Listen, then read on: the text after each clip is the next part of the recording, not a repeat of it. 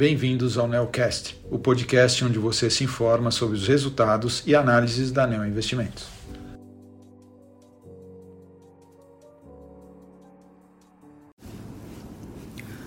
Olá, aqui quem fala é Mário Schausch, gestor do fundo Neo Multistratégia 30, e vou apresentar aqui para vocês como foi o desempenho do fundo no mês de agosto.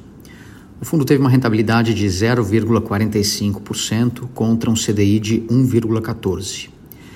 Ah, o resultado abaixo do CDI veio de perda nas nossas três principais estratégias. Nós perdemos 0,33% em ações, concentrados nas operações long short.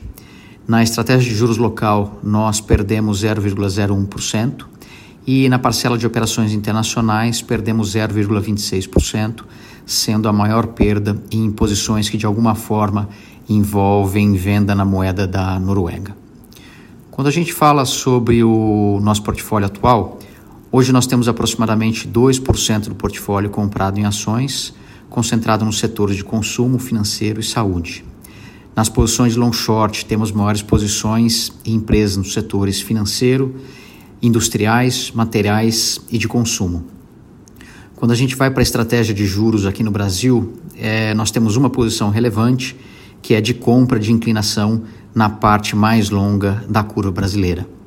E na estratégia de juros internacional, é, moedas e ações internacionais, nós temos um portfólio bastante diversificado, apostando principalmente em operações relativas entre juros e moedas e posições que de alguma forma se beneficiam de juros menores que os atualmente precificados no final do ano de 2024. Bem, esse foi o desempenho do fundo no, no mês de agosto. Caso tenha ficado alguma dúvida, peço favor de entrar em contato com a área de relacionamento de, com investidores da Anel Investimentos. Obrigado.